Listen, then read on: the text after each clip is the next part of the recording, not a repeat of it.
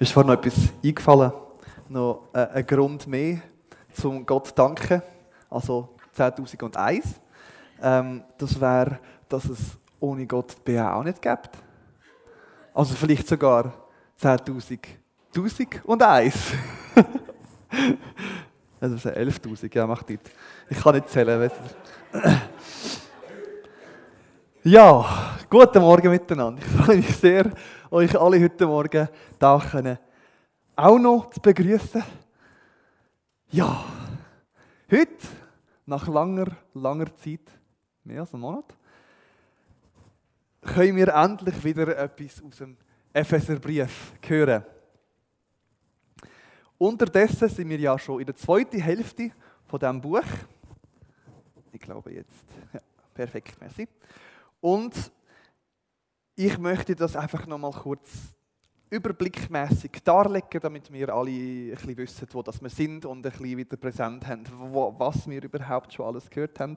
Also ich gehe jetzt nicht davon aus, dass ihr mir verbatim könnt zurücksagen, was ich schon alles gesagt habe, aber einfach, damit wir mal wissen ungefähr, wo befinden wir uns in dem großen Drama vom Epheserbrief oder Trauma, je nachdem. Also, der, Ephes der hat zwei Teile. Der erste Teil, das ist Kapitel 1 bis 3, der zweite, das ist 4 bis 6. Im ersten Teil tut der Paulus echt das Fundament für das, was im zweiten Teil der kommt, legen. In diesem Teil redet der Paulus über Identität, über das große Geheimnis von Gott, das eben in der letzten Zeit der Propheten und Apostel zum Verkünden gegeben worden ist, gelüftet worden ist, über Einheit redet Paulus, über Vaterschaft von Gott und natürlich auch über unsere Kindschaft.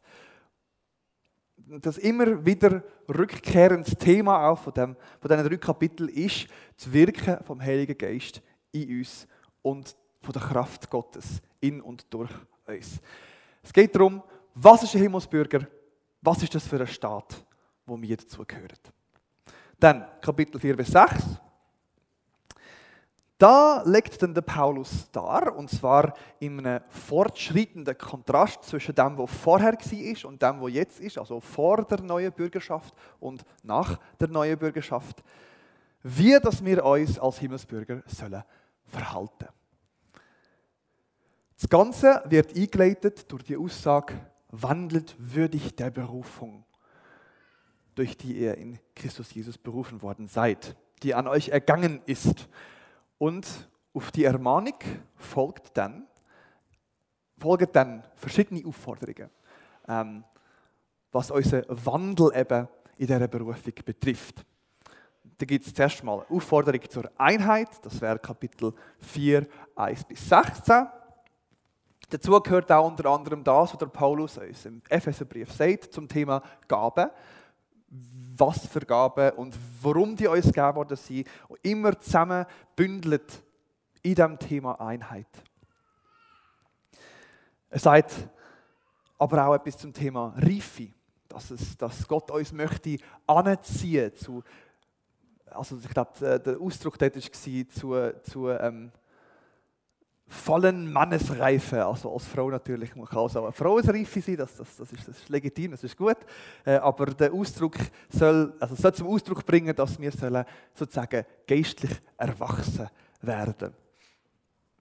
Und dann gibt es noch eine Aufforderung zur Heiligkeit oder zur Heiligung, zum Fortschritt in der Heiligung, das ist dann Kapitel 4, Vers 17 bis 32. Und dazu gehört eben, dass der Paulus ist zum, zum Kleiderwechsel aufruft, und sagt, wir sollen den alten Mensch auslegen und den neuen Mensch anlegen. Und dann kommt noch eine längere Liste in Vers 25 bis 32. Und das ist jetzt die letzte Predigt, die ich über den Epheserbrief gehalten habe. Das war am 20. März, also wesentlich mehr als einen Monat. Da sind dann fünf Aufforderungen gekommen, wo Paulus im Einzelnen ein bisschen darlegen, ja, wie sieht denn jetzt das zum Beispiel aus? Dort, die tue ich auch kurz sagen, was es war. Dort ist eine Aufforderung zur Wahrheit, also dass wir einander die Wahrheit sagen. In Vers 25, 26, 27 steht eine Aufforderung, wie wir sollen damit umgehen dass wir manchmal verrückt werden. Dann ist in Vers 28 noch eine Aufforderung dazu, dass wir rechtschaffen sollten sein. Also nicht Brot klauen, sondern schaffen, damit du das Brot kaufen Oder von mir aus Brot selber machen, ist natürlich auch gut. Aber dass wir das machen sollen, damit wir etwas weitergeben haben. Zu weitergeben haben. Weitergeben haben? Egal, ihr wisst, was ich meine. Dann, Vers 29 und 30 ist noch eine Aufforderung, wie dass wir miteinander reden sollen. Dort bin ich dann ein bisschen länger drauf eingegangen. Vielleicht erinnert sich der eine oder andere. Sonst kann man das natürlich nachlesen. Und dann zuletzt gibt es noch eine äh, Aufforderung, die unsere Einstellung betrifft. Also, dass wir grundsätzlich das Gute suchen und das Böse vermeiden. Heute machen wir im nächsten Kapitel, also Epheser 5, für die, die nicht zählen können, wie ich, weiter und zwar mit einer Aufforderung, wandelt in der Liebe. Ich lese es gerade mal vor. Epheser 5, 1 bis 6. Werdet also Nachahmer Gottes als geliebte Kinder und wandelt in der Liebe, wie auch Christus uns geliebt und sich selbst für uns als Weihgabe und Opfer dargebracht hat. Gott zu einem lieblichen Wohlgeruch. Unzucht aber und Unreinheit jeder Art oder Gier sollen bei euch nicht einmal mit Namen erwähnt werden, wie es sich für Heilige geziemt. Ebenso wenig Unanständigkeit und leeres Geschwätz oder grobe Witze, die sich für euch nicht schicken. Stattdessen vielmehr Danksagung. Denn das wisst und erkennt ihr wohl, dass kein Unzüchtiger, kein Unreiner und kein Gieriger, das ist gleichbedeutend mit Götzendiener, einen Erbteil im Reiche Christi und Gottes hat. Keiner von euch betrüge sich durch leere Worte, denn um solcher Dinge willen kommt Gottes Zorn über die Kinder des Ungehorsams. Was ich zuerst einmal an diesem Text sehr cool finde, ist die Tatsache, dass wir gerade unmittelbar nach Ostern einen Text haben, wo der Paulus seine Aufforderung zum Wandel in der Liebe damit begründet, dass, also mit dem begründet, wo wir gerade vor ein paar Wochen gefeiert haben. Und zwar, macht das, weil Jesus es gemacht hat, und zwar durch seinen Tod und seine Auferstehung sein Tod, durch der er sich hergegeben hat für uns und seine Auferstehung, durch der er uns zu Kind von Gott gemacht hat. Halleluja! Ich mache heute zuerst einen kleinen Überblick über den Text, den wir jetzt vor uns haben, bevor ich dann in die Einzelheiten starte, weil ich glaube, das hilft auch, um sich ein bisschen einordnen Also wir haben eine Makrostruktur-Einordnung gemacht, jetzt machen wir noch eine Mikrostruktur-Einordnung.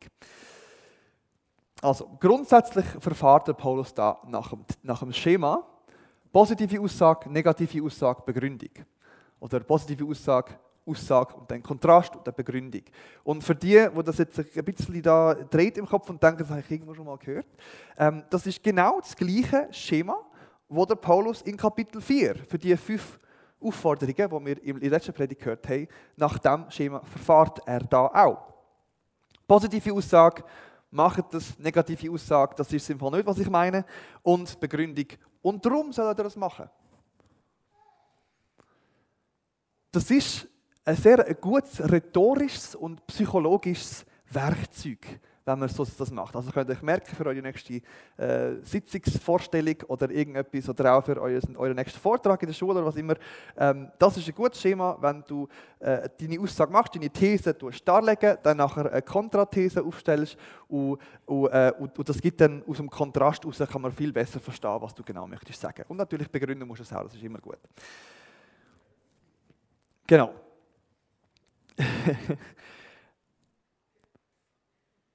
Es fällt uns einfach als Menschen, Sachen zu definieren und zu verstehen, oder einfacher, muss ich vielleicht sagen, wenn, wenn sie klar von anderen Sachen abtrennt sind oder abgrenzt sind. Also, dass es einen Kontrast gibt, damit man sieht, wo die Grenze ist, wo es aufhört und was die eigentliche Form ist, damit es nicht irgendwie nachher so einen, so einen Schatten gibt. Und dann weiß man überhaupt nicht. Für den Gesamttext von heute eben ist das zuerst positive Aussage, wandelt in der Liebe. Das ist in den ersten zwei Vers dann eine negative Aussage oder den Kontrast dazu, damit wir wissen, was er meint. Haltet euch fern vom Bösen. Und eine Begründung. Weil ihr wisst ja, dass die, die das, die Sachen machen, dass die keinen Anteil haben am Reich von Gott.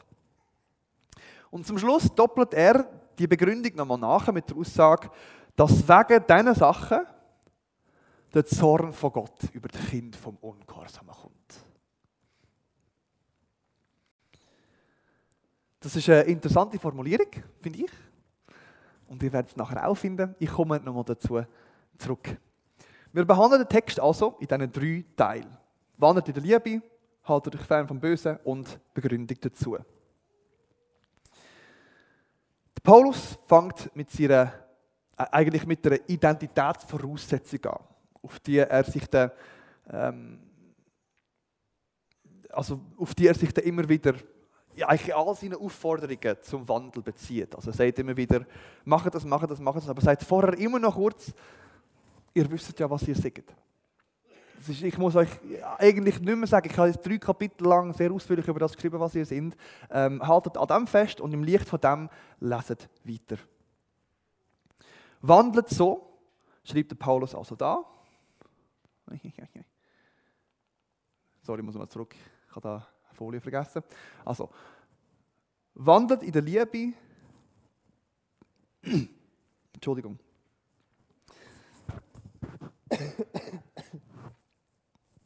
Es geht. Genau. Äh, wandelt in der Liebe, beziehungsweise als geliebte Kind, sagt da der Paulus. Nochmal, wir müssen unbedingt mit dem Bewusstsein lesen, dass der Paulus da nicht irgendwelche Menschen anschreibt, sondern also nicht irgendwie welche Menschen, die sich nicht ganz sicher sind, ob sie jetzt wirklich zu Jesus gehören oder sicher sind, dass sie nicht zu Jesus gehören und es einfach noch zulassen und so. Ähm, oder ob sie es überhaupt wollen. Sondern er schreibt da an Menschen, die zu Jesus gehören. Menschen, die Kind von Gott sind. Himmelsbürger. Er schreibt an uns, nicht um uns zu verunsichern, sondern um uns in der Liebe anzuweisen und je nachdem zurechtzuweisen. Danke, Magdalena. Ja. Kannst du mir gerade geben. Merci.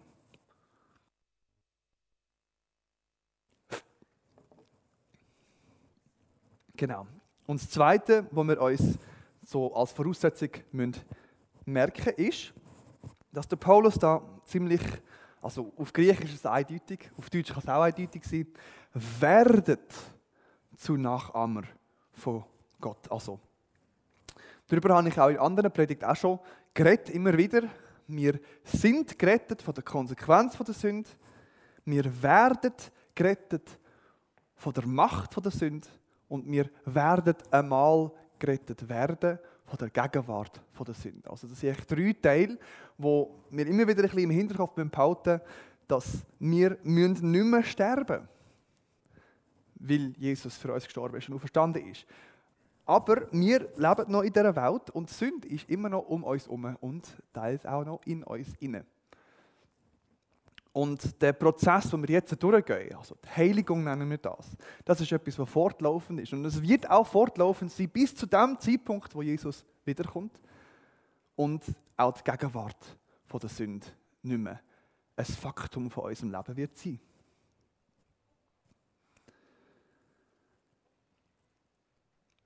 In unserem gegenwärtigen Zustand ist es wichtig, dass wir immer wieder daran denken, dass Gott ein Werk in uns hat angefangen und dass er das Werk wird auch zur Vollendung bringen. Unsere Aufgabe ist es, zu lebendigen Bausteinen zu werden, mit denen Gott das kann bauen kann, zu dem er uns eigentlich bestimmt hat. Ebenbilder von seinem Sohn Jesus und zum heiligen Tempel. Die Heiligung ist ein Prozess. Wir sollen werden, was wir schon sind.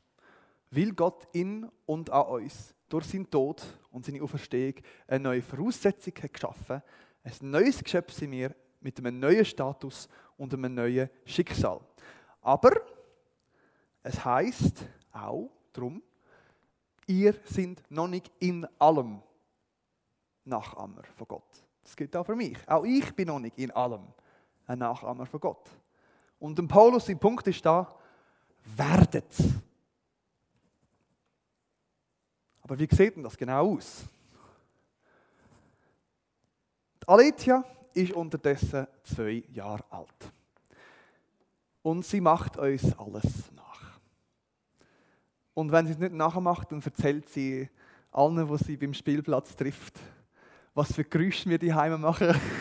oder oder ähm, ja, wenn, wenn jemand vorbeiläuft und furzt, dann ist es gerade Mama oder Papa. Ähm,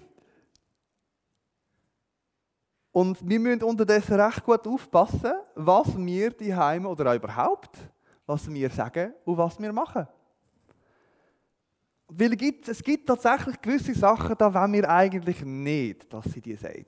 Und eigentlich auch nicht, dass sie die macht. Also gerade vor ein paar Wochen haben wir sie mal kurz in der Dusche stehen mit der Dusche. Also sie macht das jetzt unterdessen, sie will sich immer selber duschen. Ähm, aber dann machst du halt den Vorhang zu und gehst schnell aufs WC, kommst wieder zurück. Und dann hat sie äh, gut die Hälfte von unserer Säufe hat sie gegessen. ähm, also äh, ein Teil davon ist schon, schon noch runtergegangen, runtergewaschen worden, aber Säufe ist nicht mehr viel übrig gewesen. Erziehung ist halb Vorbildfunktion und halb Lehrfunktion. Am allerbesten funktioniert das, wenn die beiden Hälften übereinstimmen. Wenn ich der Alitia sage, isst kein Säufen, und nachher selber ein Biss nehmen.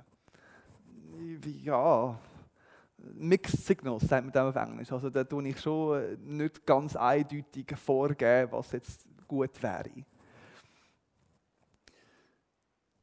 Wenn ich dem Kind sage, was gut ist, aber dann etwas ganz anderes vorlebe, dann überfordere ich es.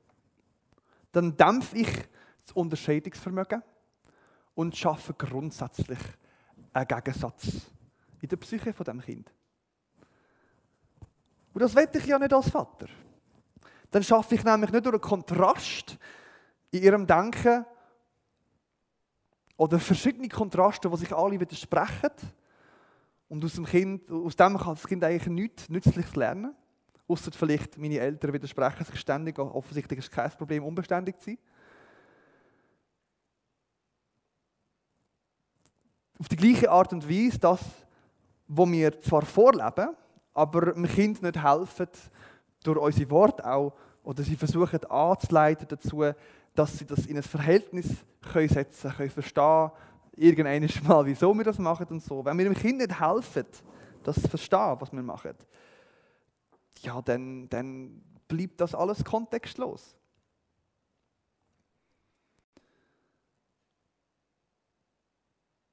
Wir können es, wir müssen es warnen, wir müssen es erklären, so weit, also natürlich altersgerecht, wir müssen es einführen und wir müssen es auch vormachen. Und Gott möchte uns erziehen. Es ist wichtig, dass wir das verstehen. Es ist wichtig, dass wir das darauf einwilligen. Es ist nicht einfach ein schönes Bild oder eine romantische Formel, wenn das Neue Testament uns immer wieder sagt, ihr seid im Fall Kind. und uns immer wieder dazu auffordern, dass wir endlich mal mündig werden sollen. Der Paulus sagte in einem Brief, ach, könnte ich euch endlich einmal feste Speise geben, aber ihr seid immer noch Milch trinken. Wir sind Kind. Und Gott möchte, dass wir erwachsen werden. Und dort an, dass wir erwachsen werden, tut er uns erziehen. Durch sein Wort und durch sein Handeln. Er weiß, von was er redet dass die Säufe nicht essen sollte. Und wir müssen das noch lernen. Sein Wort ist ein Werkzeug, das er für einsetzt. Und dazu kommt sein Handeln. Sein Wort gibt uns Kontext und Erklärung für das, was wir an seinem Handeln sehen. Und gleichzeitig gibt sein Wort uns auch den Kontext dafür, um zu verstehen, wieso Gott so handelt. Oder wenn Gott so handelt, dass wir denken, ja, aber eigentlich widerspricht das ja. Nein, dann können wir sich uns auf sein Wort berufen und sagen, look, das sind Grundsätze von dem, was wir als Interpretation für das Handeln von Gott haben. Und Gott, das möchte ich ganz klar sagen und festhalten, Gott tut sich nie widersprechen. Wenn der Paulus also sagt in Vers 1, werdet Nachahmer Gottes. Dann ist für ihn ganz klar, dass er damit meint, hört auf Gott, hört auf ihn und schaut, was er macht. Und dann machen sie ihm nachher. Genauso wie unsere Kinder von uns lernen, weil sie schauen, was wir machen und hören, was wir sagen, so sollen auch wir von Gott lernen. Und was sollen wir lernen? Wir sollen lernen, in Liebe zu wandeln. Werdet also Nachahmer Gottes als geliebte Kinder und wandelt in der Liebe, wie auch Christus uns geliebt und sich selbst für uns als Weihgabe und Opfer dargebracht hat. Gott zu einem lieblichen Wohlgeruch. Wie hat uns Christus geliebt? Indem er sich für uns hat hergegeben. Und jetzt können wir vielleicht innerlich ganz kurz zu diesen fünf Aufforderungen vom letzten Mal zurückdenken, wenn wir so weit zurückkommen. Ich habe dort äh, bei jedem von diesen fünf Sachen kurz probiert hervorzuheben, dass der Paulus ziemlich radikal von etwas redet, was wir grundsätzlich bis zu einem gewissen Grad nicht so schlimm finden. Was meine ich damit? Das Beispiel. Wo es darum geht, dass der Paulus uns zur Rechtschaffenheit auffordert, dann macht er ziemlich klar, dass gute Arbeit kein Selbstzweck ist und auch nicht letztlich ein Mittel zur Unabhängigkeit. Sondern soll am Dienst an unseren Geschwistern dienen. Wir tendieren dazu zu sagen, immerhin schafft er oder sie etwas Gescheites und ist nicht abhängig von Punkt, Punkt, Punkt. Aber der Paulus scheint sich da ganz klar dafür auszusprechen, dass es kein immerhin gibt. Schaff, damit du teilen kannst. Und der, der etwas bekommt von dem, was mehr hat, ist nicht weniger ein Teil vom Ganzen als der, der gegeben hat. Wir sind ein Lieb, das ist die Begründung in diesem Teil. Und der Lieb, der ist abhängig von Gott und auch voneinander. Wenn wir wirklich möchten Jesus nachfolgen, wenn wir möchten Nachahmer von Gott werden, dann müssen wir etwas ganz Schwieriges machen. Wir müssen sterben.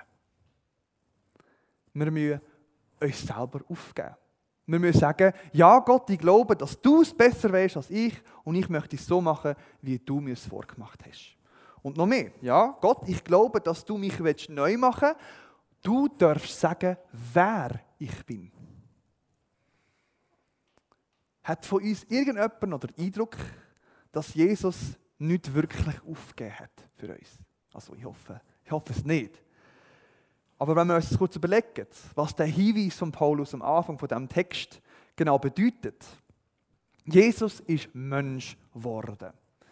Ein Mensch ist ganz klar und deutlich weniger als Gott.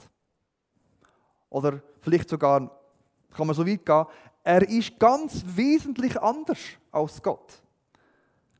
Jesus hat sich weniger, hat sich wesentlich anders gemacht als er ist für uns. Und dann hat er sogar noch etwas erlebt, was 100% antithetisch ist zum Wesen von Gott. Antithetisch heißt, dass es, dass es eigentlich, wenn du zwei Mengen hast, was in dieser Menge zu 100% ausgeschlossen ist, das ist antithetisch. Jesus hat einmal gesagt, ich bin der Weg, die Wahrheit und Wer weiß es? Das Leben. Er ist das Leben. Und meint ihr, es hat in irgendeiner Art und Weise vielleicht doch zu Jesu göttlicher Natur passt, dass er gestorben ist? Für uns gehört das zum Menschsein. Das ist ganz klar. Jeder muss mal sterben. Hat auch noch nicht immer so sollen sein, aber es ist so. Aber Jesus ist nicht nur ein Mensch Jesus ist Gott Gott ist das Leben. Gott ist die Quelle vom Leben. Und das Leben ist gestorben. Und das, mal um das in Kontext zu setzen, das ist das, was Jesus für uns hat aufgegeben.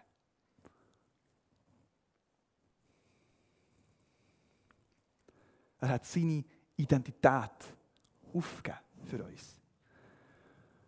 Und was der Paulus da macht, ist eigentlich nichts weniger als uns aufzurufen, dass wir unsere Zähne über dem Satz «Ich bin halt einfach so» zusammenbeissen und uns von Gott sagen «Mach es trotzdem, ich habe es davor gemacht».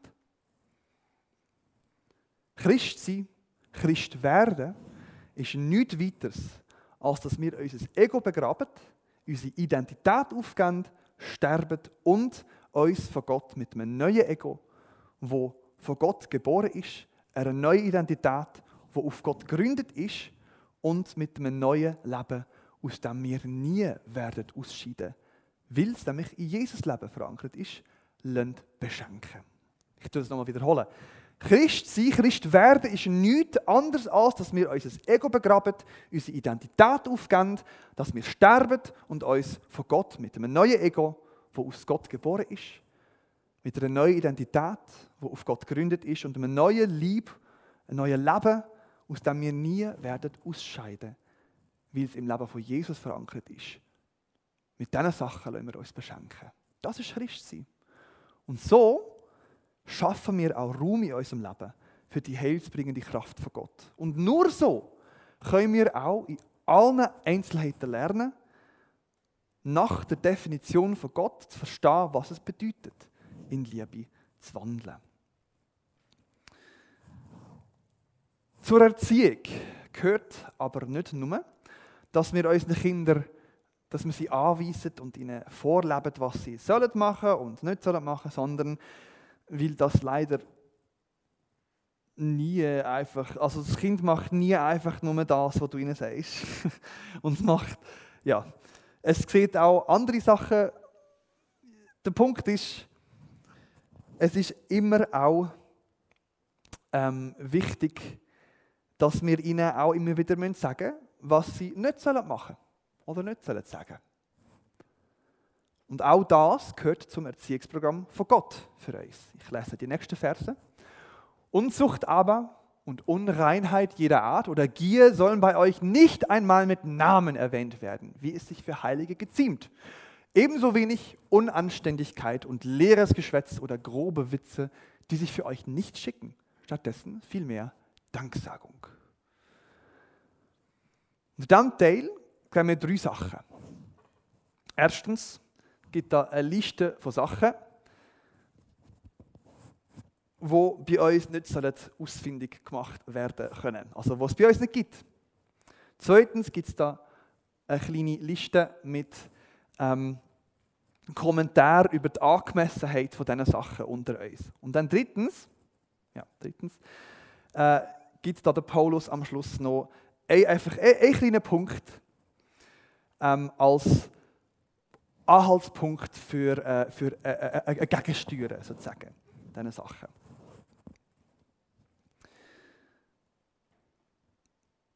Eine gute Definition von Gerechtigkeit, würde ich jetzt sagen, wo auf die Art und Weise, wie die Bibel den Begriff benutzt, könnte sein, ganzheitlich gemäß der eigenen Natur und dem eigenen Stand sein und handeln. Also unwidersprüchlich und eindeutig das machen und sein, was man ist, sozusagen.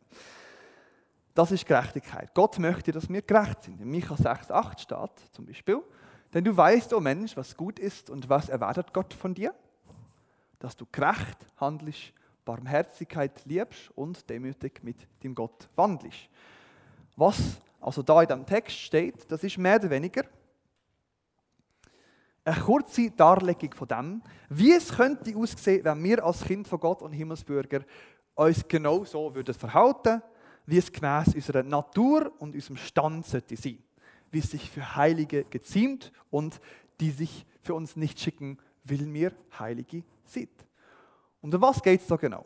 Da steht Unzucht, Unreinheit ihrer Art, Gier und so weiter und so fort.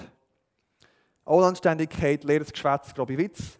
Wenn wir das genau nehmen, also vielleicht tue ich das ein bisschen, ein bisschen übersetzen, Unsucht, Unreinheit von jeder Art, Gier, über diese Sachen redet nicht einmal. Und wenn, ich, wenn wir gerade dran sind, seid auch nicht unanständig, macht kein leeres Geschwätz und kein grobe Witz. Die Sachen passen einfach nicht ins Bild von dem, wo ihr als Gemeinschaft solltet sein.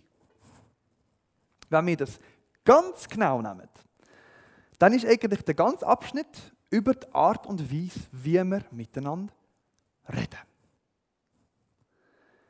Über die ersten drei Elemente redet nicht einmal. Die anderen drei reden das Verhalten, schicken sich nicht für uns. Und dann als Alternativvorschlag gibt der Paulus uns Dank sagen. Und in Vers 6, das ist ganz am Schluss, heißt er nochmal, keiner von euch betrüge sich durch leere Worte. Liebe Geschwister, bitte höret mich. Wie wir miteinander reden, ist keine Nebensache. Es ist nicht etwas, wo wir ein bisschen hier und da ein bisschen therapieren und dann ist es wieder gut. Es ist nicht etwas, wo, ja, wo, wo wir irgendwie so ein bisschen, uns ein bisschen antasten und ein bisschen zurück und ein bisschen an und zurück. Wie wir miteinander reden, das ist wichtig. Und die Sachen, über die wir uns unterhalten, sind nicht einfach willkürlich und es ist doch egal, über was wir reden. Ich versuche, die Verse noch mal kurz ein bisschen ausführlicher zu übersetzen für heute. Wenn wir uns unterhalten, dann reden wir nicht einmal. Reden wir nicht einmal über Frau- oder Männergeschichten, geschweige denn irgendwelche sexuelle Ausschweifungen oder sonstiges Verhalten, das nicht zu unserer Identität als Himmelsbürger passt. Macht solche Sachen nicht, lasst sie für euch so fern sein, dass sie nicht einmal in euren Gesprächen zum Ausdruck kommen. Auch die Gier hat keinen Platz in euren Gesprächen. Und da auch wieder mal, seid auch nicht gierig, sondern seid auf Grosszügigkeit aus. Das haben wir das letzte Mal gehabt. Denn alles, was ihr habt, kommt von Gott und ist ein Geschenk. Und wenn wir gerade beim Reden sind, dann seid nicht unanständig miteinander. Lasst euch ein Gespräch bedeutsam sein, nicht einfach irgendwie leeren Smalltalk oder Gerüchteküche. Und euer Humor soll weder primitiv noch Abschätzung abmachen oder auf Kosten von irgendjemandem oder irgendeiner Aufmerksamkeitsmaschination sein. Über unseren Humor habe ich in der letzten Predigt ein bisschen ausführlicher schon geredet. Wenn ihr das vergessen habt oder gerade nicht mehr wisst genau, wie es war, auch das kann man nachlesen. Ich denke, wir haben das alle schon irgendwie mal gehört. Und wir wissen es eigentlich. Wir hüten uns davor, dass diese Sachen in unseren Gesprächen einen zu grossen Platz bekommen. Das ist immer so ein eine Gratwanderung. Habe ich jetzt die Linie überschritten oder ist es noch okay gewesen? Oder wie ist das genau? Muss ich mich jetzt entschuldigen oder sollte ich lieber nicht? Oder macht es einfach ein bisschen awkward? Einfach, damit wir es alle mal gehört haben und keiner kann sagen, oh ja, ich denke, es wäre aber nicht so schlimm und es war ja lustig und sonst kann man überhaupt nichts sagen. Und ja. Nein, hör auf damit. Hör auf. Wenn diese Sachen low-key die einzige Möglichkeit sind, ein Gespräch zu haben mit dir, dann geh mal ganz tief in dich hinein. Mach einfach mal das Maul zu, bis du mal gelernt hast, auch anders miteinander zu reden. Wie wir miteinander umgehen, liebe Geschwister, wie wir miteinander reden, das soll das Merkmal von unserer Gemeinschaft sowohl gegen innen, miteinander, als auch gegen außen, mit anderen Menschen und sogar für die himmlischen Wesen, die uns zuschauen, sein. An dem soll man erkennen, dass wir zu Jesus gehören. Wir können uns nicht leisten, einfach darüber hinwegzulesen oder ein bisschen ein bisschen so halb über zu chillen. Wo können wir anfangen, unsere Redensmuster zu verändern? Der Paulus schreibt, schreibt stattdessen vielmehr Danksagung.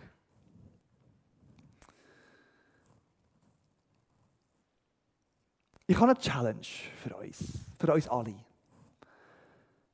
In der nächsten Woche probiert einmal pro Tag mindestens ein Gespräch zu haben mit einem anderen Himmelsbürger oder einer anderen Himmelsbürgerin.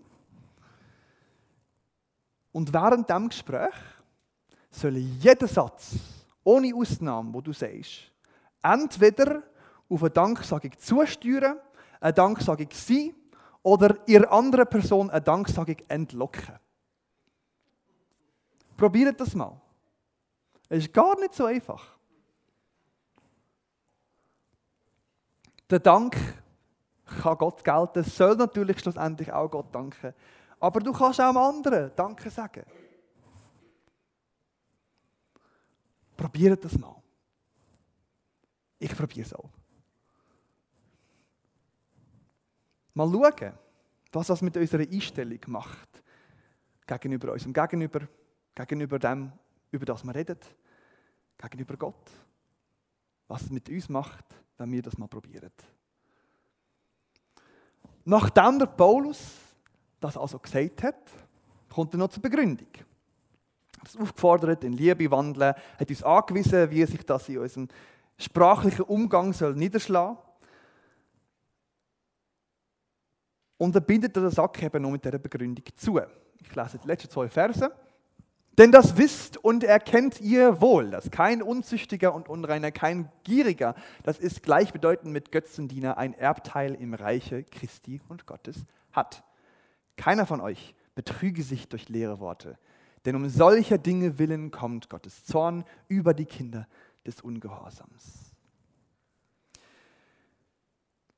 Wenn bei uns immer noch irgendein Wenn und Aber nachklingt von dem, was ich vorher gesagt habe, dann bricht der Paulus da nochmal eine ganz eine andere Lanze dafür. Ich weiß gar nicht, sagt er, wieso ich euch das überhaupt noch muss sagen. Ihr wisst ja, dass die Sachen nicht Gott entsprechen. Und genauso wenig entsprechen sie denen, die zu Gott gehören. Natürlich sollen wir uns von der Unzucht fernhalten. Natürlich ist Unreinheit gegenüber Gottes, also von der Heiligkeit von Gott, das Problem. Natürlich hat Gott null Gefallen an Gier. Gier, sagt der Paulus da, ist mehr oder weniger das Gleiche wie Götzendienst, also das Gegenteil von Frömmigkeit. Ob das Gier nach Geld, nach Macht, nach Besitz, nach irgendetwas ist, das rückt etwas anderes an die Stelle, wo Gott in unserem Leben sollte haben. Und zwar an die Stelle von dem, wo wir um jeden Preis müssen haben. Wo wir bereit sind, Kompromiss und Sachen aufzugeben, Opfer darzugeben dafür, das ist etwas, wofür wir gierig sind. Und diese Sachen sollen keinen Platz in unserem Leben haben. Auch nicht in unserem Reden, wie ich schon gesagt habe. Das sind nämlich Sachen, wegen denen die Menschen ins Verderben gehen, sagt der Paulus da. Der Zorn von Gott, das ist nicht weiter als dass Gott uns unsere Schuld und die Konsequenzen von dieser Schuld selber ausbaden Das Universum funktioniert so, wie es funktioniert, wie es Gott geschaffen hat. Und die geistliche Gesetzmäßigkeiten, die Weisheit von Gott, wo das Universum steuert, ist gegebene Realität. Das ist ja so. Wir können uns dem fügen aber wenn wir nichts von dem möchten wissen und in unsere eigene Realität zurückziehen oder vielleicht mit anderen zusammen ein bisschen eine Parallelrealität zu formen oder so etwas. Und das macht jeder Mensch, der sich nicht unter die Weisheit von Gott beugt. Wenn wir das machen, dann muss Gott keine Finger lüpfen, um uns ins Verderben laufen zu lassen.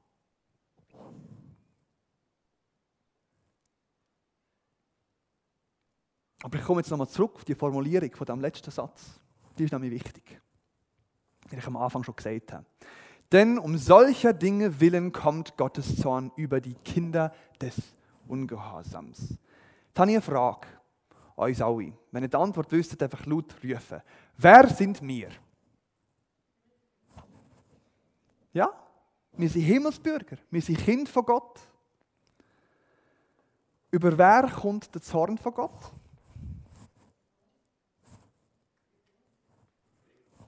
Über das Kind vom Ungehorsam.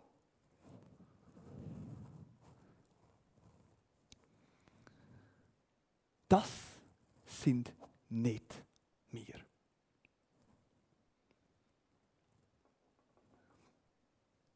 Letzte Woche habe ich ganz kurz auf die Bibelstelle hingewiesen, was heißt, wenn wir mit dem Mund bekennen, dass Jesus Christus der Herr ist und mit im Herzen glauben, dass Gott ihn vom von den Toten auferweckt hat, dann sind wir gerettet.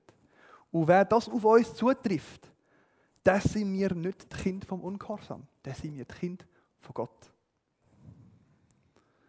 Mit diesem Gedanken möchte ich die Predigt zubinden. Liebe Geschwister, der Paulus sagt, dass das hier nicht alles, sorry, der Paulus sagt uns das hier nicht alles, damit wir uns möglichst schlecht fühlen und unsere Gotteskindschaft in Frage stellen, wenn wir vielleicht uns mit unserem Fehlverhalten oder mit unserem Versagen im Gespräch auch konfrontiert sehen. Der Paulus sagt uns das, weil er möchte einen Kontrast hervorheben.